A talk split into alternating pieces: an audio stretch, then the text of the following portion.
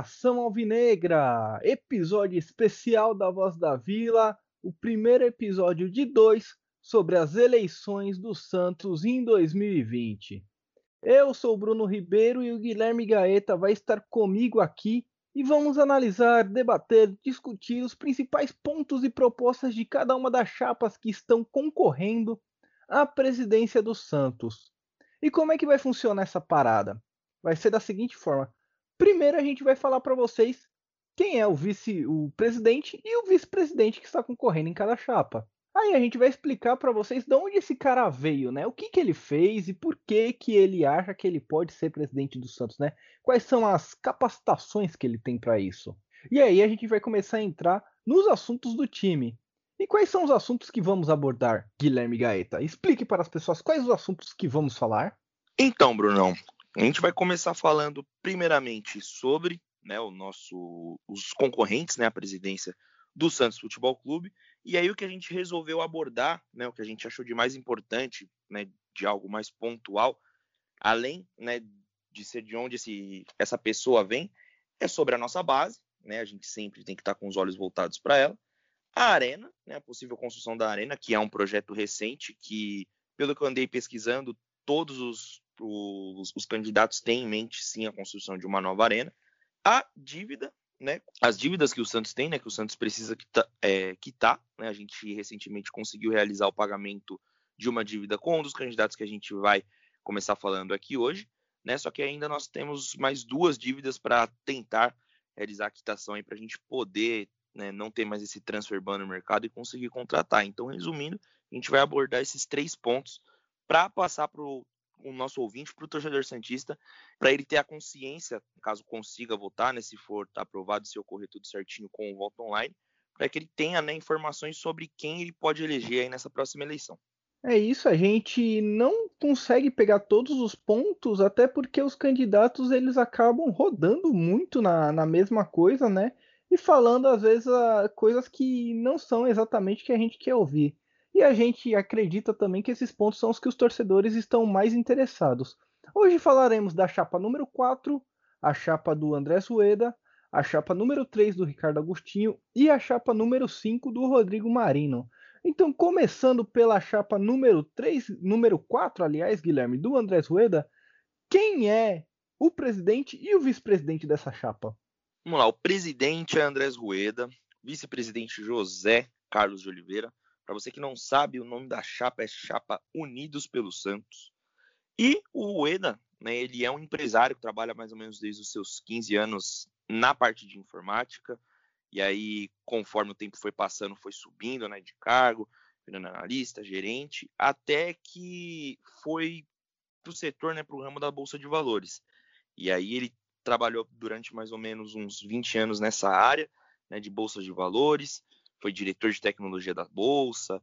Aí em 2000, né, ele afirmou que foi para uma carreira solo, criando empresa voltada para tecnologia, e aí geriu né, carteira com mais ou menos 6 mil funcionários, faturamento de 300 a 5, é, 350 a 400 milhões por ano. Então, acho que pelo menos experiência com contas o Rueda tem e é algo que a gente já sabe, né? Para quem não sabe, o Rueda, o Rueda ele foi assim o pivô para o pagamento da dívida que o Santos tinha com o Hamburgo. É um dos principais pontos que o Rueda aborda nesse, nessa questão de quem sou eu, né? Quem é o Rueda, é que hoje ele tem o tempo necessário para estar ali no Santos, né? Ele diz que dispõe desse tempo necessário para gerir o Santos e que ele já tem a experiência em gestão por conta desse mercado de trabalho aí. Então são, são esses pontos que o Rueda aborda como os principais. Agora falando de base, o Rueda ele não foi, pelo menos pelo que eu vi aqui, Guilherme, ele não foi muito claro quanto ao projeto que ele tem para a estrutura de base, né?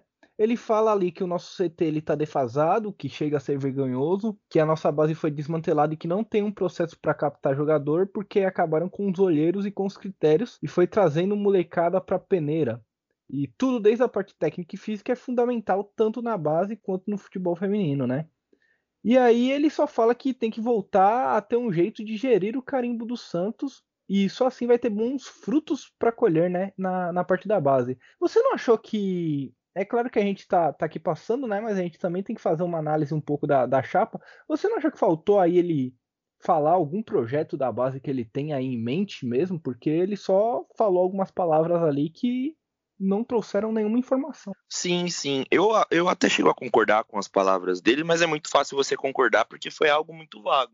Né? Você não vê, por exemplo, ele dando indícios de que vai fazer algum tipo de investimento com alguma parceria ou né, vai investir algum dinheiro na base, vai tentar construir algo, alguma coisa do tipo, tanto para a base quanto para o futebol feminino, que são pontos que os, muitos jornalistas abordam com é, os candidatos. Né? Então eu também achei um pouco fraco nessa questão da base. O que a gente tem que sempre prestar muita atenção na base do Santos, porque a gente sabe que a água do Santos é diferente e nada mais justo do que os atletas terem esse tratamento para ter um bom desenvolvimento, porque mesmo que não caia um raio, possa cair, por exemplo, um jogador que a gente consiga fazer um dinheiro, ou assim, um jogador que seja produtivo mesmo em campo.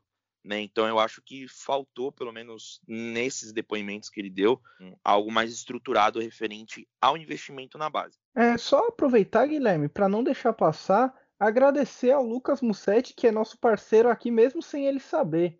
Ele fez as entrevistas com cada um dos candidatos e a maioria dessas informações, acredito que quase todas, a gente está tirando aí dessas entrevistas. Então, se você quiser acompanhar as entrevistas completas, você consegue achar no site da Gazeta Esportiva, né, mais detalhadamente.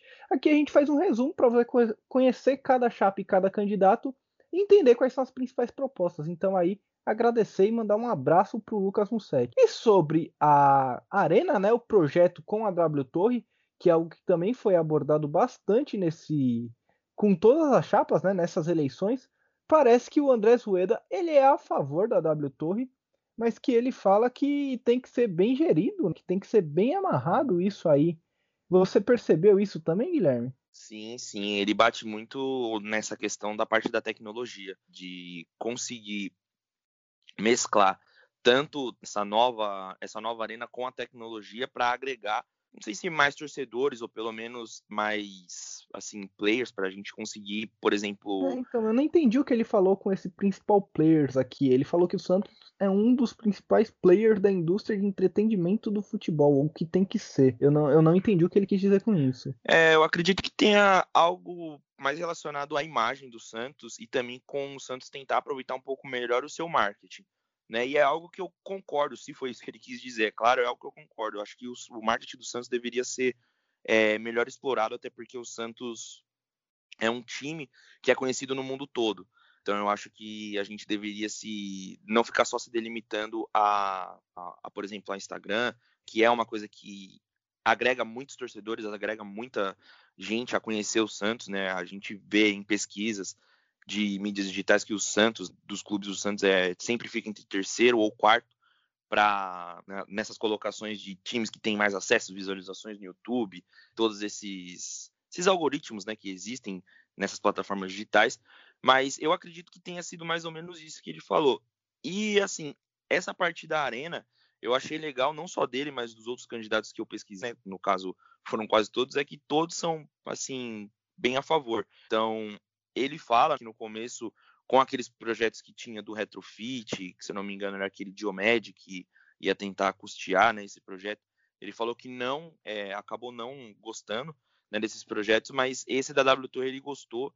E assim, eu acho que agora, mais, mais do que nunca, essa arena tá assim pronta para ser iniciada. Né? Eu acho que é questão de detalhes, né? Saber quem vai se eleger nessa eleição para que isso tudo aconteça. É, e sobre a dívida, né, que é o último assunto que a gente tem aqui para abordar sobre essa chapa, né, a chapa número 4. Qual que é o nome dessa chapa mesmo, Guilherme? União pelo Santos. É isso mesmo, o nome da chapa é Unidos pelo Santos. Chapa de Andrés Rueda. É, aqui no aqui no na notícia o Mussetti colocou União pelo Santos, mas União, Unidos, enfim, não, não faz muita diferença. Falando sobre a dívida agora, o Rueda ele abordou essa questão da dívida, diz, na verdade ele abordou mais analisando como ele pode ajudar, né? Ele diz ali que a dívida do Santos é de aproximadamente 700 milhões, que a curto prazo é muito alta, E o que tem que ser feito é adequar a despesa com a receita e acabar com a dívida trabalhista, que é quase de 120 milhões. Ele fala que a gente tem que ir até o Ministério do Trabalho, dizer que quer pagar e fazer um acordo, porque isso é possível, e o Flamengo fez, né? Ele ainda fala aqui bastante que, como ele mora em Santos, ele aí tem 100% da disponibilidade, da, da dedicação, e que não dá para tocar o Santos fazendo outra coisa, porque isso não existe. Eu acho que isso é mais querendo meio que atacar os outros candidatos do que basicamente falar da dívida mesmo. Agora, sobre as dívidas, ele diz que precisa sentar, negociar e adequar, voltar a ter credibilidade no mercado e que só existe honrando os compromissos e que isso pode ser feito com a receita igual ou maior que a despesa. É muito fácil você falar isso, né? Mas a grande questão aqui é como adequar a receita do Santos às despesas que o Santos tem, não é mesmo? Eu não vi isso na, na resposta dele, pelo menos. Sim, sim. E esse discurso é bem parecido com o que o Rolo fala, né? Que é, voltar a ter a credibilidade do Santos no mercado. Mas não deixa de ser né, nenhuma, nenhuma mentira. Eu acho que com essas dívidas o nome do Santos acaba ficando mal falado, ainda mais por conta da dívida que o Santos tinha com o Hamburgo. A gente lembra aí que não tinha um pessoal de lá não tinha confiança nenhuma o Santos ia pagar a dívida e quando o Rolo assumiu, parece que as coisas se encaminharam para ser resolvidas. Só que esse discurso dele, assim como o da base, também ficou um pouco, não digo que raso, mas caindo na mesmice. Porque a gente sabe que a gente tem dívida para pagar, só que até o momento não foram apresentadas nenhuma solução, nenhuma solução, né, para pagar tanto a dívida do Oshipato quanto a dívida com o Atlético Nacional, fora as dívidas trabalhistas que o Santos tem. Porém, em contrapartida, ele foi o único que conseguiu colocar a mão na massa junto com o Schalke, que pelo visto é um braço direito dele, né? Eu dei uma pesquisada um pouquinho por cima. O Schalke ele é um, um grande empresário. Eu acabei até entrando no, no, no perfil dele do LinkedIn, vi algumas informações, né? Ele trabalha, ele é um dos CEOs ali da Suzano Report. Então, pelo visto, ele tem assim uma grande um grande aparato, pessoas que estão juntas ali com ele. E eu acho que ele sai na frente nessas corridas presidenciais, né, digamos assim, por ter sido, né, esse cara que conseguiu colocar a mão na massa. Vamos ver, né, o que vão se apresentar e o que vai acontecer no dia da votação. Mas assim, se eu tivesse que apostar em alguém para ganhar e não seria meu voto, talvez o Rueda, mas se eu tivesse que apostar em alguém, eu apostaria nele. É, agora a gente vai passar para a segunda chapa que a gente vai analisar aqui, é a chapa número 3. A chapa Transforma Santos. Quem compõe essa chapa, Guilherme? Essa chapa é composta por Ricardo Agostinho e o vice dele, Ronald Monteiro. Chapa Transforma Santos. Ricardo Agostinho, um publicitário de 51 anos, que também é empresário né, no ramo farmacêutico já foi emba embaixador do Santos, coordenador de campanha política no clube, e eu já vi o Ricardo Agostinho algumas vezes lá no Paquimbu. Ele tinha uma embaixada, né, chamada Embaixada Santista. Já vi algumas vezes é, ele lá no Paquimbu. Teve uma vez até que eles estavam expondo uma taça da Libertadores. Eu não tive a oportunidade de tirar foto porque eu estava meio atrasado para entrar no, no estádio para o jogo, né? Já tinha encontrado, tinha que encontrar um pessoal lá na frente e eu acabei vendo ele.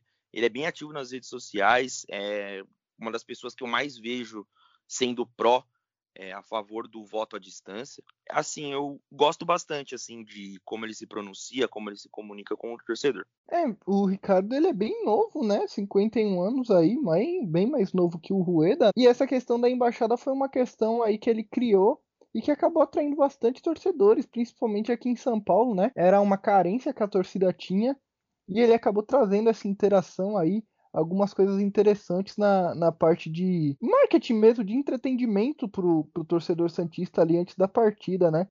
Essa parte da, das exposições de taça e tudo mais. E sobre a base do Santos, ele fala o seguinte: o Santos ele precisa transformar o CT Meninos da Vila em um CT exclusivo para as meninas e que o CT Rei Pelé vai ser o CT para os meninos da vila. E aí, o profissional teria um novo CT em São Vicente ou na Praia Grande, que o jogador profissional, como ganha bem tem carro bom, não teria problema de se deslocar até esses lugares. E como o CT Rei Pelé ele tem uma estrutura maior e melhor, aí seria mais fácil para os jogadores se desenvolverem.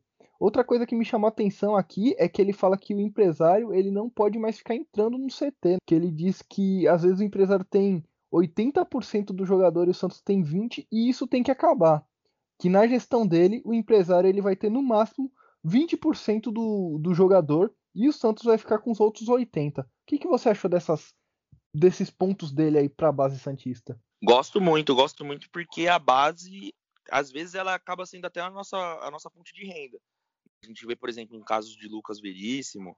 A gente tem também, parece que, né, uma notícia que eu vi hoje em primeira mão, parece que o Marcos Leonardo não vai ser relacionado para o jogo por conta que recebeu algumas sondagens da Europa, né, do jogo contra o Grêmio e talvez ele não, né, não que não jogue mais pelo Santos, mas ele recebeu algumas sondagens e parece que o Cuca deixou ele de fora do jogo, né? Então, como a base é a nossa fonte de renda em alguns momentos e a gente sempre gosta de lançar garotos, de ver ele se destacando, eu acho que a gente tem que ter sim um tratamento especial e principalmente esse ponto dos empresários, cara. Eu acho que às vezes é, tem muito empresário mais interessado em dinheiro do que gerir mesmo a carreira do, do seu cliente, né, digamos assim, dos garotos, e acabam muitas vezes passando a perna no time. A gente vê poucos casos de que, por exemplo, um caso que eu me lembro muito bem é o caso do Rodrigo, que ele abriu mão de alguns valores para deixar tudo para o Santos. Lembro também de um caso do Renato, mas isso já faz um pouco de né, muito tempo. E no caso também o Santos devia dinheiro para ele. Mas a gente vê que às vezes é, os garotos podem até ter essa vontade de retribuir isso para o Santos, mas o empresário pode estar ali por trás, às vezes até aliciando o garoto. Então eu acho que essa iniciativa dele de tentar pelo menos restringir um pouco dessa porcentagem para o clube é muito boa, porque é um clube que cuida, que zela pelo, pelo desenvolvimento do garoto, então eu acho que nada mais justo. É, e sobre o pagamento das dívidas, Guilherme, o que que o Ricardo Agostinho tem pra gente? Inclusive, você não, você falou para mim quem era o vice dele? Sim, sim, sim, sim. O nome do vice dele é o Ronald. Deixa eu só pegar o sobrenome dele aqui nas, nas minhas anotações que eu passei a tarde aqui fazendo, é o Ronald Monteiro. Referente à dívida, o Agostinho, ele bate também na mesma tecla que o Rueda bate, que o Santos não tem a credibilidade no mercado, e ele ainda acrescenta alguns pontos que eu achei interessante, dizendo que o Santos acabou gastando muito dinheiro é, em ativos que não devia, como por exemplo compra de Brian Ruiz, Cueva, e aí ele até menciona que o Cueva talvez a gente possa receber algum tipo de multa ou até um dinheiro por conta que ele saiu do clube assim sem mais nem menos, o Santos foi à FIFA recorrer essa situação. E ele também cita o caso do Uribe. E eu concordo muito com isso. Né? Às vezes eu acho que o Santos acaba contratando muito mal, acaba pagando valores exorbitantes por jogadores como o Cueva, por exemplo, que não deram retorno financeiro nenhum para o Santos. Assim, ele também pega nessa parte de você fazer do jogador como se fosse um ativo. E aí ele cita a base. Ele cita, por exemplo, casos de Danilo, de Alexandre, que foram jogadores que foram vendidos é, após uma campanha excepcional do Santos e eram garotos. A gente lembra também que tem alguns jogadores mais antigos que aconteceram isso, como por exemplo o caso de Elano, o Renato também, que a gente já citou aqui. Então, por exemplo, a gente cita é, esses jogadores para relembrar o que a gente pode tentar fazer agora no futuro. E acho que é por isso que ele acaba até batendo nessa tecla que a gente estava comentando agora dos empresários. Então, acho que ele vê assim a base como uma boa fonte de renda para o Santos. O que eu acho legal, para falar a verdade. Porque hoje em dia, cara, se você pega um jogador aí com 17, 18 anos, e se ele realmente jogar bem, se for mais um raio, o mercado da Europa a gente sabe que um menino não precisa nem fazer, às vezes, quatro gols para já ter um Real Madrid ou um Barcelona interessado nele. E se a gente colocar uma multa a não sei quantos milhões, a gente sabe que eles pagam. Então eles realmente são um ativo. Então ele tenta recorrer mais pro, pro lado, para esse lado, para o pagamento da dívida que assim é algo que eu já não sei se seria tão viável porque a gente precisa de algo mais pontual, às vezes um investidor e tal. Mas assim é uma solução, né? É um planejamento, né? É claro que todo planejamento ele pode dar certo ou dar muito errado, né? Agora o que ele fala sobre a nova arena é o seguinte: a gente sabe que ele tem essa questão aí do das exposições da embaixada e ele vai bem nessa linha mesmo. Ele diz que o projeto da W Torre é bom e funciona e que Santos é importante porque a, ba a Baixada Santista não tem um palco. E aí ele diz que o Santos tem que atender todas as classes, da classe A à classe E, e que a classe D e E são as classes mais fortes ali do Santos e por isso ela tem que ter essa nova arena tem que ter setores mais baratos, pelo menos um setor popular trabalhando ali com o Match Day, né? Porque o que acontece hoje, segundo as palavras do Agostinho, é vergonhoso, porque a Vila Belmiro ela não tem mais o corredor de fogo, ela não tem mais uma festa. Ele diz, né, que quem transgride a lei tem que ser penalizado, mas tem que ter jogador na porta, truque van com produtos, patrocínios, coisas assim que você vê numa arena mesmo, né? Eu achei bem interessante essa parte aí da arena, porque ele pretende criar uma atmosfera de jogo mesmo, né? No, nos dias de jogo do Santos. Tem que ver se a torcida abraça isso. Sim, sim. Eu lembro uma vez que eu fui num, num jogo, acho que foi contra o Ceará, que foi aniversário do Santos. Eu lembro que nesse jogo até eu levei, até levei minha irmã pro, pro jogo. Nesse dia foi muito legal porque tinha exatamente isso que ele falou. Não sei o que aconteceu para acabar. Só que a gente chegou lá, tinha. Eu lembro que tinha até estúdios de tatuagem, tinha local vendendo camisa, tinha food trucks, que o preço também não era tão acessível assim, mas por ser no Paquembu, a gente já lembra um pouco daquela atmosfera que o próprio Paquembu tem mesmo quando, independente de ser jogo do Santos, né, ou de outro time, que é o pessoal vendendo pernil, no caminho tem sempre alguém vendendo churrasquinho e tudo mais. Na Vila Belmiro eu já não sei muito bem como isso funciona, porque no dia que eu fui na Vila Belmiro, era inevitável não ter o corredor de fogo por ser umas quartas de finais de Libertadores. Então eu acabei ficando bem no meio da bagunça ali, eu não vi como funcionava. Mas eu acho legal isso dele tratar assim um jogo importante, por exemplo, não sei, um jogo de Libertadores ou uma mata de Copa do Brasil como um evento, que eu acho que tem que ser tratado assim, sabe, cara? Eu acho que tem que ter uma estrutura para poder receber bem o torcedor. Tem que ter é, alguma queima de fogos fora do estádio quando o time chega, ou alguma coisa do tipo quando o time entra, porque eu acho que é um evento. Né? O futebol ele se torna muito isso e às vezes pode ser fonte de renda para muitas outras pessoas. Então eu acho bem legal isso dele querer agregar é, outros fatores, não sendo só o fator campo, né? só o fator jogo, e sim pegar toda uma parte externa e tentar realizar uma estrutura, que é algo que no projeto da W Torre, não sei se quem está me ouvindo aqui viu o vídeo, mas é algo que no projeto da W, da, que a W Torre né, mostrou lá, lá para o Santos, né, que é um vídeo de mais ou menos 20 minutos, ele mostra muito isso, que eles querem colocar uma estrutura toda fora ali na praça, né, na rua Princesa Isabel e nos arredores, fazer algo bem assim com lojas e tudo mais, perto dos bares ali também. Então eu achei legal ele ir bastante por essa linha, que é, é algo que na minha opinião, falta, e eu acho que nessas declarações ele acertou bastante. Antes da gente seguir para o nosso próximo candidato e último desse podcast, que é o Rodrigo Marino, eu só preciso dar uma notícia sobre a chapa 4, a chapa do Andrés Rueda, porque ontem um membro dessa chapa foi preso por lavagem de dinheiro. Ele está sendo investigado e ele é preso por suspeita de lavagem de dinheiro. O membro dessa chapa do Rueda foi o Evaristo Lopes, e ele foi preso aí por lavagem de dinheiro e segundo o artigo o Estatuto do Santos, essa chapa ela não pode mais fazer alterações e por isso esse cara, o Evaristo, não pode sair da chapa nesse momento. É claro que a chapa lançou uma um, soltou uma nota oficial para o All Sports aqui e que informa né, que a chapa União pelo Santos defende que todos os crimes sejam investigados e que os responsáveis sejam punidos. Mas é algo para a gente ficar de olho aí, porque ele foi preso pela Polícia Federal por uma operação ilegal de câmbio na última na, no último dia 7, né, que foi ontem. É, a gente tem que prestar atenção também não só em quem encabeça aí presidente vice, mas aos membros da chapa, porque muitas vezes em chapas antigas, alguns membros podem até ser futuros candidatos, né? Então a gente tem que sempre prestar atenção. E o nosso último e próximo e último candidato é o Rodrigo Marino, que é o candidato da chapa número 5, a chapa Renova Santos. O que, que você tem para me dizer do Rodrigo Marino, Guilherme? E da chapa dele primeiro? Vamos lá, o Rodrigo Marino, da chapa Renova Santos, e o vice-presidente é o Ademir Quintino, que muitos conhecem aí, locutor, radialista, né, sempre deu o espaço para o Santos ali nas mídias. E o Rodrigo Marino, ele tem uma trajetória profissional que começa ali aos 14 anos, né, no mercado de trabalho. Porém, ele começou é, aos 18 na carreira militar. Né? Ele foi militar por seis anos, é oficial do Exército que hoje está na reserva.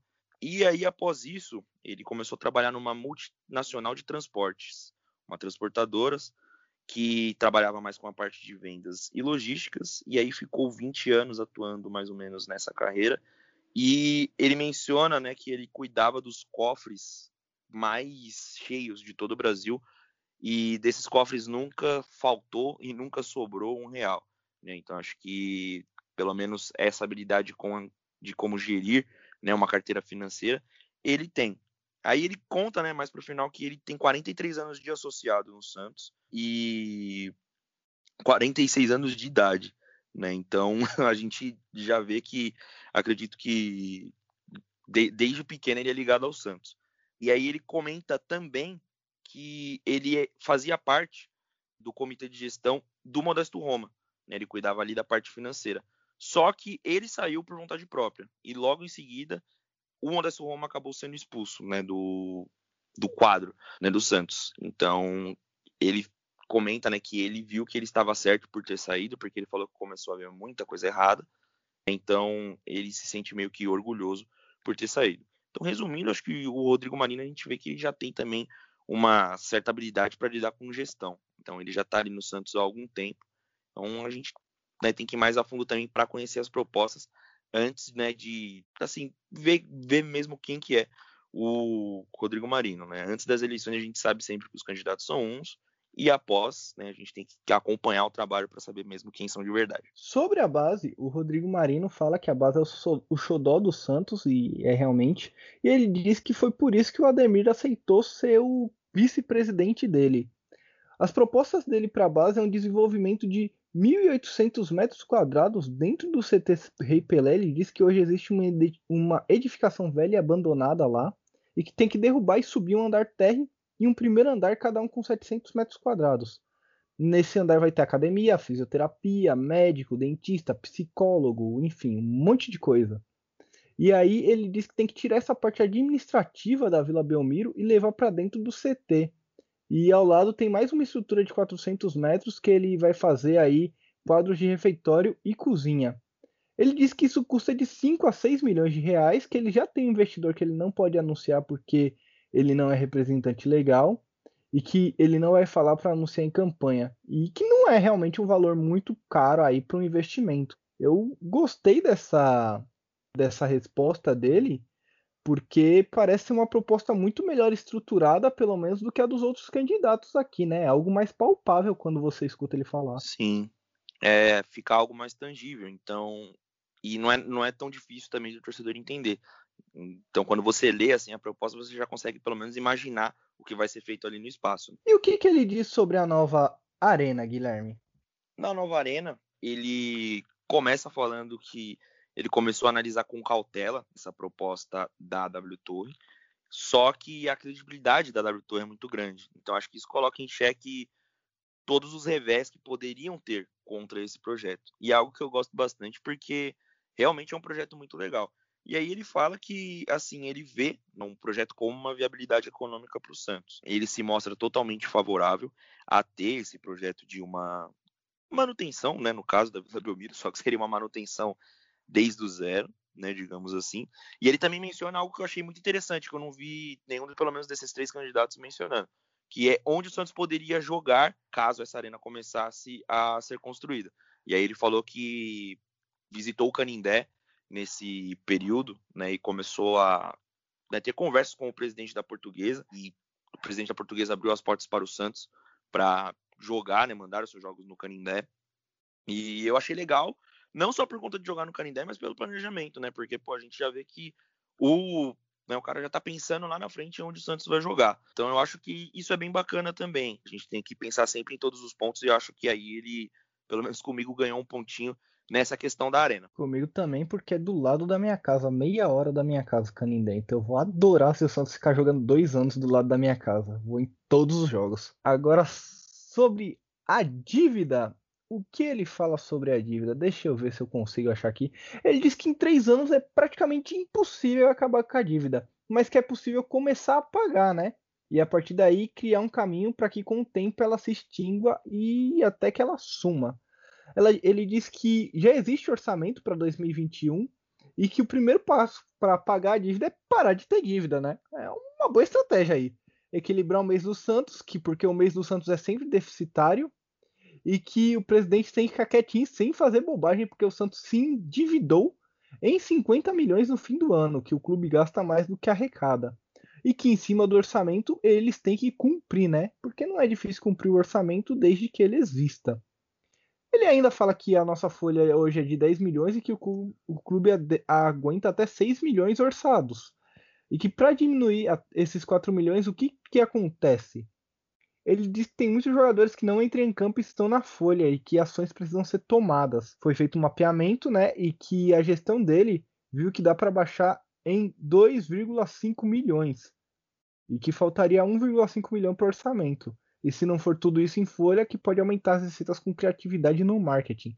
Caraca, ele, ele tá bem estruturado, pelo menos em propostas, hein, Guilherme? É, então, eu gostei disso também, né? Porque não só tudo isso que a gente trouxe aqui, mas aí também, se você pegar lá no site da Gazeta, que aqui a gente trouxe só os pontos principais, mas ele é uma pessoa, assim, bem estruturado, eu achei ele bem preparado até, né, pra, ser o, ser o próximo presidente. E deles, assim, pelo menos dos que a gente trouxe aqui hoje, das propostas eu achei, assim, todas que ele trouxe são as mais tangíveis, assim, né? Que pelo menos é o que você consegue enxergar e tudo dentro da nossa realidade. Né? A gente sabe que o Santos hoje em dia não pode mais fazer nenhuma loucura. Então, assim, eu, gostei, assim, né, da, de, de, como ele se declarou ali pro, pro Musset, de como ele expôs os seus pontos, né? Então, talvez, assim, seria, né, como, como eu disse aqui, na minha opinião, eu acho que talvez o Rueda ganhe por já sair na frente por conta do pagamento da dívida, mas talvez o Marino poderia ser um dos meus votos. Não sei ainda, né? Acho que ainda faltam né, mais três candidatos aí para a gente analisar e parar para analisar com calma. Mas se eu votasse, talvez acho que ele seria é, a minha primeira opção, mas claro que poderia também mudar de opinião. É, o que a gente tinha para falar para vocês por hoje foi isso, galera. A gente ainda tem mais três candidatos para analisar e a gente pede que o sócio escute e analise também com calma para que no sábado não faça besteira e vote certo. Guilherme, não é por ser um episódio especial que não é, sempre é, não é? Com certeza, sempre é o peixe, família. Então é isso, galera. Amanhã a gente volta. Amanhã não sexta-feira eu acredito que saia o próximo episódio. Então, sexta-feira sai o segundo episódio aí sobre as eleições, onde a gente vai analisar as outras três chapas. Fique ligado aí, obrigado a você que ouviu até o final. Boa sorte para o Santos amanhã na Libertadores e até a próxima. Valeu!